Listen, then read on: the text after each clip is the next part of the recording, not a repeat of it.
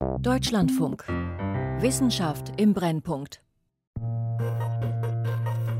Mit dem Angriff von Putin auf die Ukraine haben wir gesehen, dass sich auch unsere Energiewelt ganz massiv sogar verändert.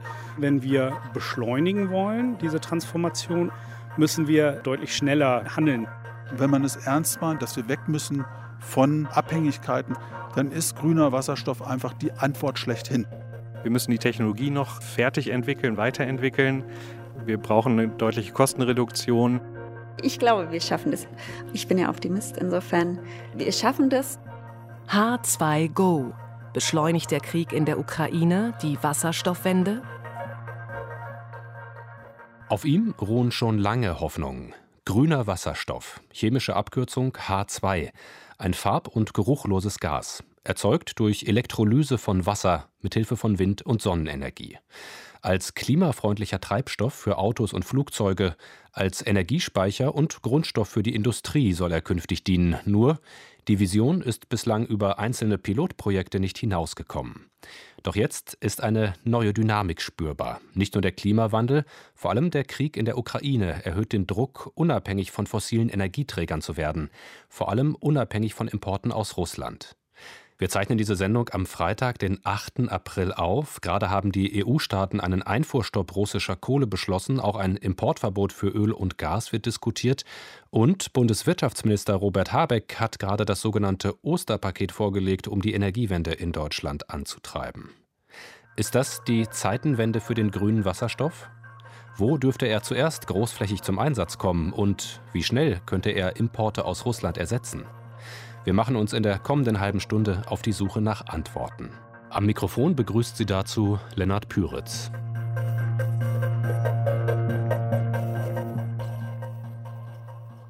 Und zugeschaltet aus Hamburg ist der Physiker und Wissenschaftsjournalist Frank Grotelüschen, der sich seit gut 20 Jahren mit dem Thema beschäftigt. Hallo Frank. Hallo.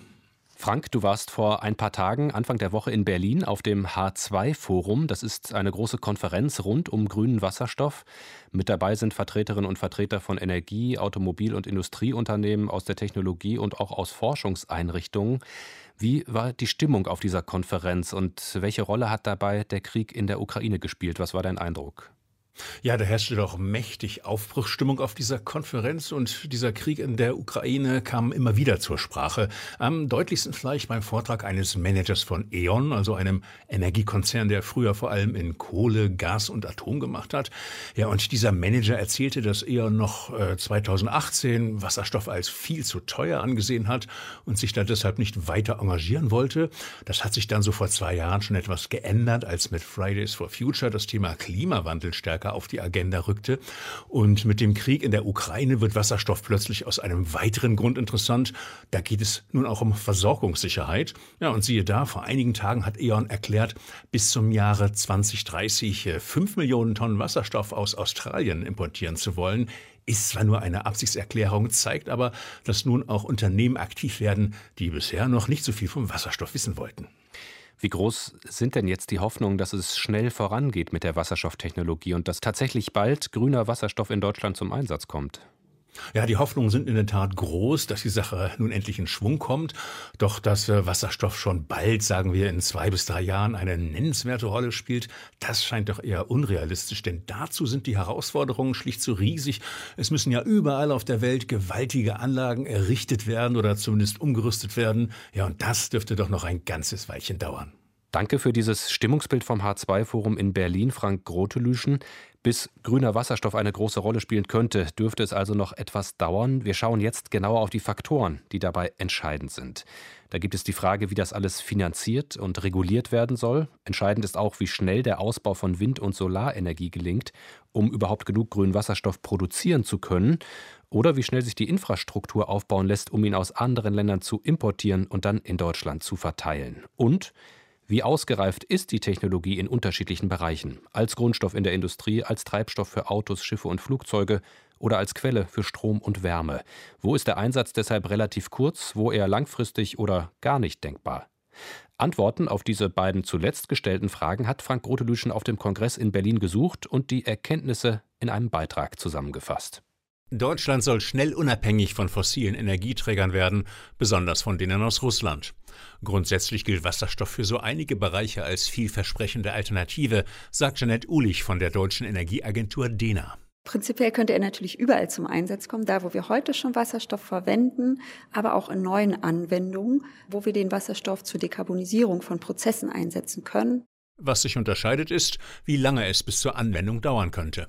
Der größte Wasserstoffabnehmer ist die Industrie. Chemiekonzerne und Düngemittelhersteller brauchen enorme Mengen. Bislang nutzen sie grauen Wasserstoff, gemacht aus Erdgas. Gäbe es genug grünen Wasserstoff, könnten diese Unternehmen quasi sofort umsteigen. In Sachen Mobilität dagegen dürfte sich Wasserstoff wohl eher mittelfristig durchsetzen. Wir sehen heute breite Anwendungsmöglichkeiten für Wasserstoff, zum Beispiel im Zug oder auch in schweren Nutzfahrzeugen meint Johannes Daum von der Nationalen Organisation Wasserstoff- und Brennstoffzellentechnologie. Züge, angetrieben von Brennstoffzellen, sollen auf nicht elektrifizierten Trassen die Dieselloks ersetzen. Erste Prototypen rollen bereits auf den Schienen. Wasserstoff-LKWs dürften gegenüber Batterielastern Reichweitenvorteile haben. Voraussetzung ist allerdings ein Tankstellennetz entlang der Autobahnen. Wasserstoff-PKWs gibt es zwar schon zu kaufen, ihnen jedoch prophezeien viele Fachleute keine große Zukunft. Batterieautos gelten schlicht als effizienter. Auch kleine Flugzeuge und Schiffe ließen sich mit Wasserstoff betreiben. Dagegen dürften größere Flieger und Containerfrachter mit sogenannten Derivaten unterwegs sein, mit E-Fuels, also zum Beispiel Diesel oder Kerosin, hergestellt aus grünem Wasserstoff. E-Fuels sind zwar teurer als reiner Wasserstoff, lassen sich aufgrund ihrer größeren Energiedichte aber besser speichern, etwa an Bord eines Flugzeugs. Gerade Langstrecke mit vielen Passagieren wird absolut darauf angewiesen sein, erneuerbares Kerosin einsetzen zu können. Ein weiteres Einsatzfeld könnte sich nach und nach etablieren, sagt Janette Ulich. Wir sehen auch den Wasserstoff für den Einsatz im Stromsektor, denn um die erneuerbaren Energien auszugleichen. Auch in der Zukunft werden wir erneuerbaren Wasserstoff dann auch wieder rückverstromen müssen, um halt diese Fluktuation auszugleichen und die Versorgungssicherheit zu gewährleisten. Umstritten ist Wasserstoff als Erdgasersatz für den Heizkessel. Hier bemängeln Fachleute eine ungünstige Energieeffizienz und setzen auf die Wärmepumpe. Sie läuft direkt mit Strom. Doch für alle diese Anwendungsfelder gilt, sie können erst durchstarten, wenn es genug grünen Wasserstoff gibt. Um ihn herzustellen, braucht es Unmengen an Elektrolyseuren, so heißen die Aggregate, die mit Strom Wassermoleküle spalten, sagt Werner Diewald vom Deutschen Wasserstoff- und Brennstoffzellenverband. Da gibt es sicherlich Start-up-Unternehmen, die müssen noch die Produktion und Industrialisierung durchlaufen. Aber es gibt auch schon große Konzerne, die halt die Industrialisierung durchlaufen haben, die jetzt auch sofort in der Lage wären, größere Einheiten zu liefern. Bislang gibt es nur wenige Elektrolyseure auf der Welt. Zusammen produzieren sie 200.000 Tonnen Wasserstoff pro Jahr. Doch die Ziele sind extrem ehrgeizig. Allein die EU will bis 2030 auf eine Jahresproduktion von 20 Millionen Tonnen kommen, also das Hundertfache. Dazu müssten schon bald sehr viele und große Elektrolyseure gebaut werden, die Werkhallen dafür aus dem Boden gestampft sowie Fachkräfte ausgebildet werden, eine Herkulesaufgabe.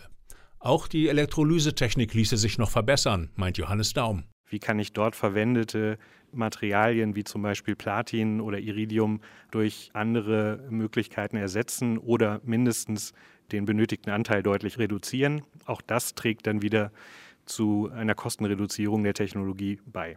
Technische Innovationen und Massenfertigung, das soll die Elektrolyseure billiger machen. Werner Diewald jedenfalls gibt sich zuversichtlich. Es gibt hier weiter Entwicklungsbedarf und auch Potenzial, aber das wird in der Regel eigentlich erst dann gehoben, wenn man wirklich im Markt ist. Dass wir raus müssen aus dem Labor, aus der Kinderstube endlich entlassen werden müssen, um erwachsen zu werden. Wie sich die Wasserstoffwirtschaft kurz-, mittel- und langfristig entwickeln könnte und wie viel grünen Wasserstoff wir in Zukunft brauchen, dazu gab es schon viele Studien mit unterschiedlichsten Vorstellungen. Doch seit Putins Einmarsch in die Ukraine sind die Ziele über Nacht ehrgeiziger geworden. Alles soll nun viel schneller gehen, weshalb die Fachwelt ihre Wasserstoffpläne nun grundlegend überarbeiten muss. In welchen Bereichen könnte grüner Wasserstoff relativ schnell, wo eher langfristig oder gar nicht zum Einsatz kommen?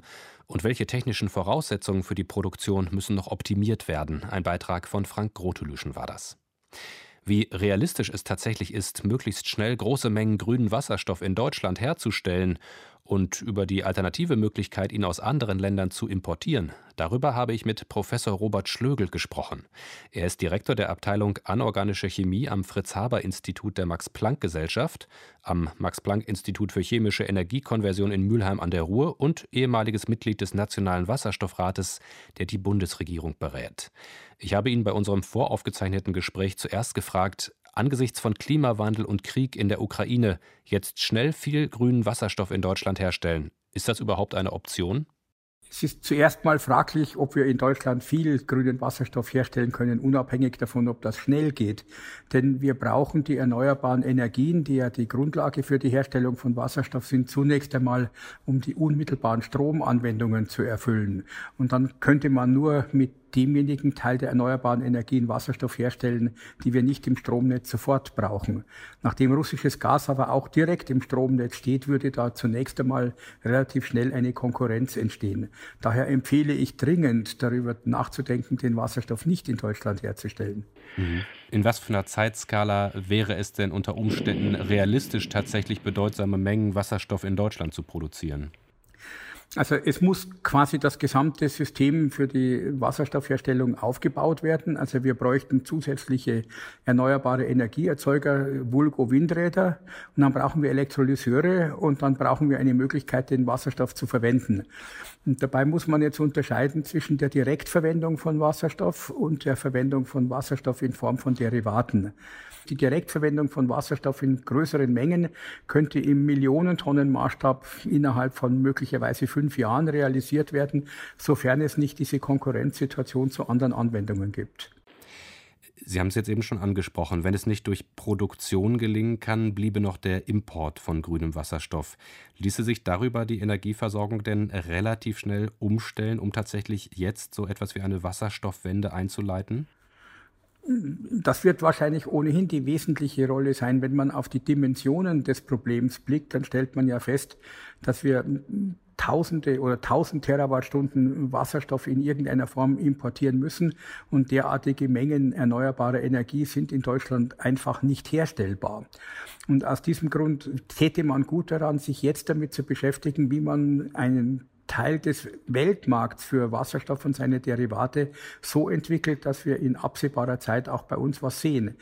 Die Industrie hat das bereits begonnen. Es gibt ja bekanntlicherweise zwei Lieferverträge deutscher Unternehmen mit Australien und da wird ja vorgemacht, wie das funktionieren kann, auch ohne staatliche Unterstützung. Bislang waren ja auch Wasserstoffimportquoten von bis zu 80 Prozent schon im Gespräch. Ist das angesichts der veränderten politischen Lage nicht zu viel? Sollten diese Importquoten nicht kleiner gehalten werden, um weniger abhängig von Konflikten und Krisen in anderen Ländern zu sein? Dem würde ich widersprechen, weil günstigerweise Wasserstoff an vielen Stellen der Erde hergestellt werden kann und insbesondere auch an vielen Stellen der Erde, wo keine schwierigen politischen Verhältnisse herrschen. Also Australien wurde schon genannt, Südamerika, auch viele Teile von Zentralafrika eignen sich dafür. Das heißt, die Diversität der Orte, wo man Wasserstoff herstellen kann, ist viel größer als zum Beispiel die Diversität der Orte, wo man fossile Energieträger findet. Und deswegen glaube ich, es wird und muss einen großen Weltmarkt für erneuerbare Energie in Form von Wasserstoff geben. Und dann spielt das keine Rolle, wie groß unser Importanteil ist. Wenn dann zum Beispiel große Mengen Wasserstoff aus Australien importiert würden, die müssen ja irgendwie zu uns nach Deutschland gelangen.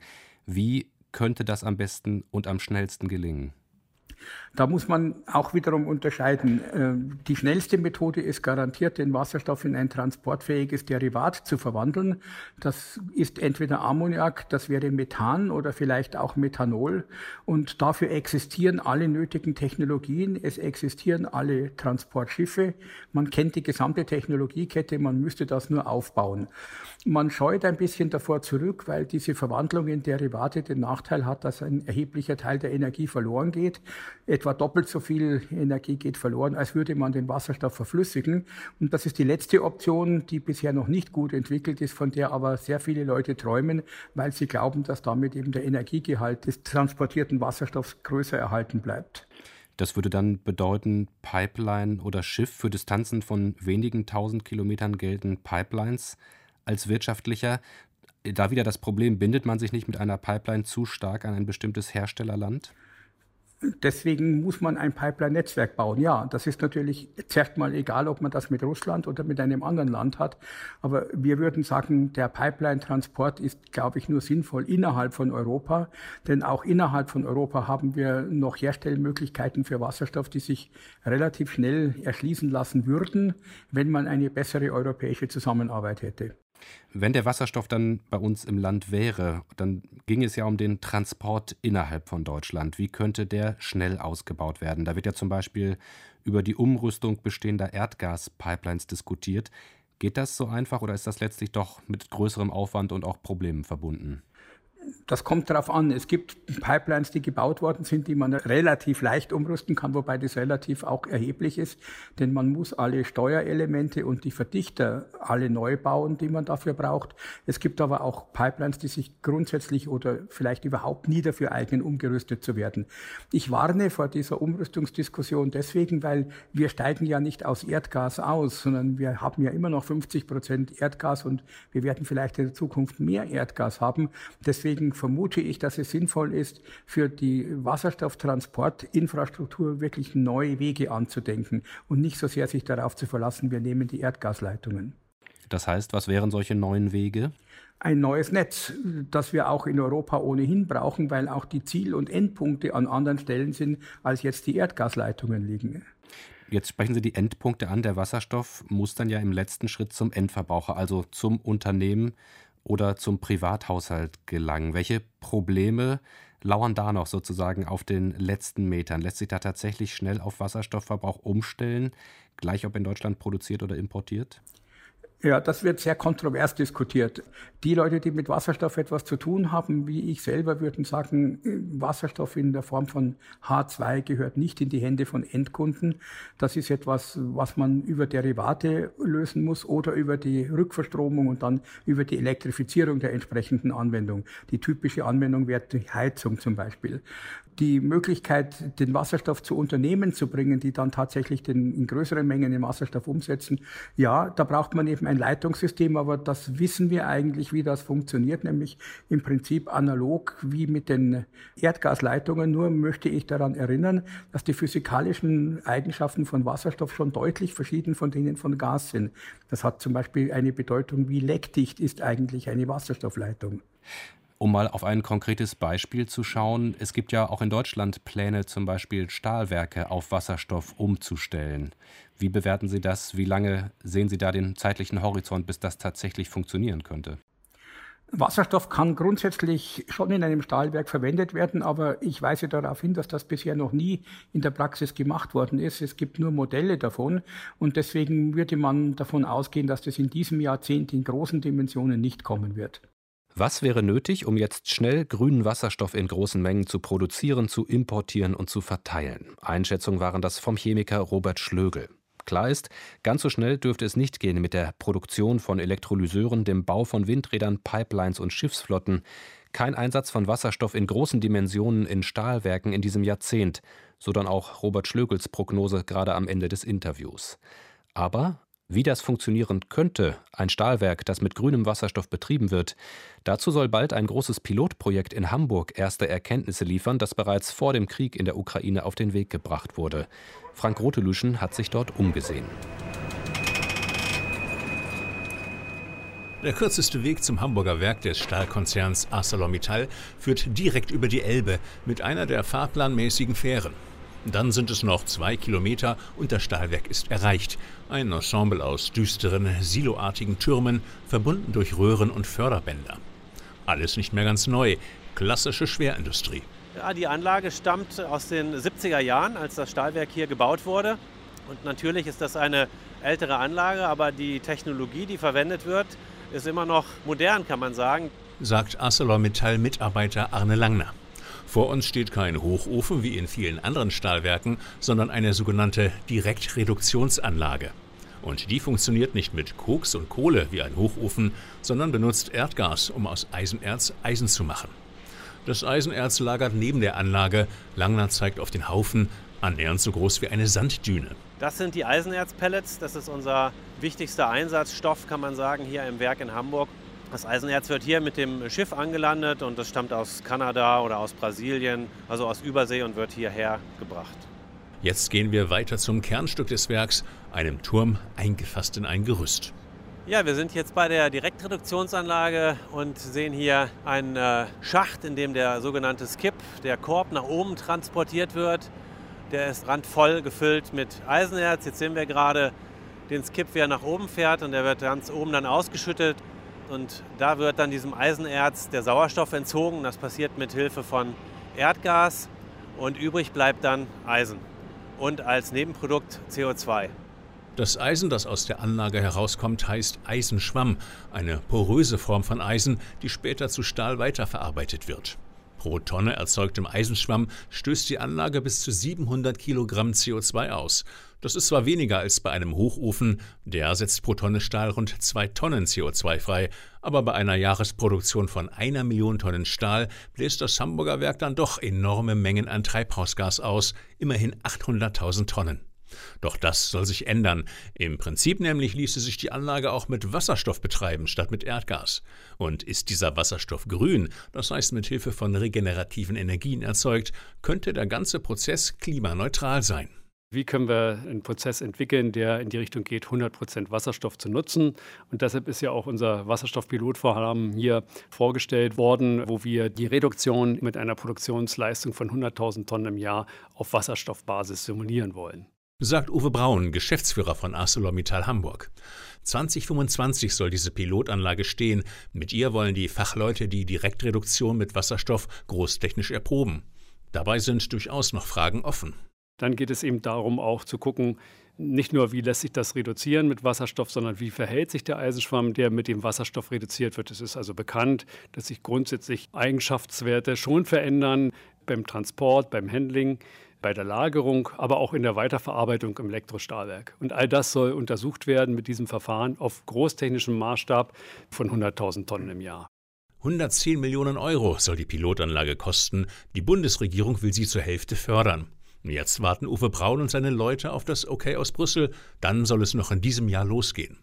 Nur, wo soll der ganze Wasserstoff herkommen, den es für den Prozess braucht? Wir sprechen da immerhin über 10.000 Tonnen Wasserstoff im Jahr für die Pilotanlage. Der ist grün noch nicht da.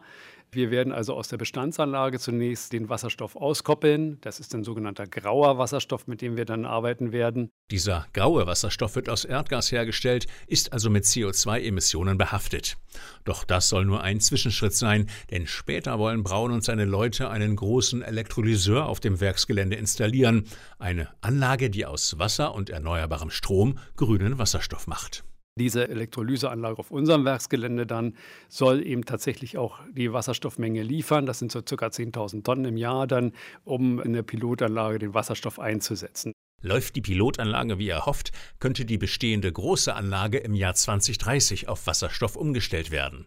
Dann wäre das Hamburger Stahlwerk klimaneutral, immer vorausgesetzt, es wird mit grünem Wasserstoff betrieben. Andere Stahlwerke dagegen dürften länger brauchen für die Umstellung. Sie müssen ihre Hochöfen durch Direktreduktionsanlagen ersetzen, so wie im Hamburger Werk. Und das ist teuer und dürfte dauern. Eine Reportage aus Hamburg von Frank Grotelüschen. Und Frank, du bist nach wie vor zugeschaltet. Wir haben die Frage am Anfang der Sendung schon einmal aufgeworfen. Auf der einen Seite gibt es noch eine Reihe technischer Herausforderungen und struktureller Probleme, die gelöst werden müssen, damit grüner Wasserstoff tatsächlich zum Einsatz kommen kann. Daneben ist aber auch noch entscheidend, wie dieser Prozess finanziert und reguliert wird. War das auch Thema auf dem H2-Forum, dieser Fachkonferenz zu grünem Wasserstoff, die in dieser Woche in Berlin stattgefunden hat? Ja, das war sogar ein großes Thema. Da geht es natürlich ums Geld, also wer soll den Übergang zur Wasserstoffwirtschaft eigentlich bezahlen? Und da geht es um regulatorische Fragen. Da fehlt zum Beispiel noch ein internationales Regelwerk, das besagt, ja, was grüner Wasserstoff eigentlich genau ist, ob etwa auch Wasserstoff dazu zählt, der mit Atomstrom erzeugt wird. Der wäre zwar auch emissionsfrei, aber nach Auffassung vieler alles andere als nachhaltig, also nur mal Stichwort Atommüll. Und auch die Frage ist noch offen, wie man Wasserstoff Pipelines durch die Nordsee baut. Da fehlt es bislang an Vorgaben zu Planung und zu Genehmigung. Ja, und diese Vorgaben sollen nun zügig geschaffen werden. So steht es jedenfalls im Osterpaket von Robert Habeck. Und was die Finanzierung der Transformation in eine Wasserstoffwirtschaft angeht, was stellt sich die Fachwelt da vor? Ja, das Problem ist ja bislang, grüner Wasserstoff ist viel, viel teurer als der sogenannte graue Wasserstoff, der aus Erdgas gemacht wird. Er kostet so etwa das Dreifache. Da braucht es also eine gewisse finanzielle Anschubhilfe, sag ich mal, um den Markt in Schwung zu bringen. Und da gibt es auch schon diverse Ideen. Eine wäre eine Art EEG für Wasserstoff aufzulegen, wie wir es von der Solar- und der Windenergie kennen, also eine Art Abnahmezwang mit Preisgarantie. Möglich sind aber auch sogenannte Differenzverträge, wo den Abnehmern quasi die Mehrkosten für den grünen Wasserstoff erstattet werden. Und in diese Richtung geht dann zum Beispiel das Programm H2 Global der Bundesregierung. Das ist aber mit 90 Millionen Euro pro Jahr vielleicht noch zu schwach orchestriert, kann man sagen. Da müsste auf europäischer Ebene noch mehr kommen, finanziert etwa durch die Einnahmen aus den CO2-Zertifikaten. Also ganze Maßnahmenpakete wären dann nötig. Und dass so ein Paket noch in diesem Jahr beschlossen wird, das hat vor ein paar Tagen auch der Nationale Wasserstoffrat gefordert, angesichts der aktuellen Weltlage. Wie wäre denn dein Fazit? Ist das jetzt angesichts dieser aktuellen Weltlage der entscheidende Impuls hin zur Wasserstoffwende? Ja, den Eindruck habe ich jedenfalls äh, gewonnen, muss ich sagen. Ähm, denn dass wir Wasserstoff für die Energiewende brauchen, das ist in den letzten Jahren schon immer deutlicher geworden. Aber seit Putins Einmarsch ist nun klar, dass Wasserstoff eben auch helfen kann, uns von Gasimporten unabhängig zu machen. Insofern könnte sich dieser Krieg, so makaber das auch klingen mag, als wirklicher Boost für den Staat in die Wasserstoffwirtschaft erweisen. Und in welchen Bereichen, zum Beispiel Verkehrssektor oder Stromspeicher, könnte grüner Wasserstoff jetzt schnell wichtige Rolle spielen? Was ist da das Ergebnis deiner Recherchen?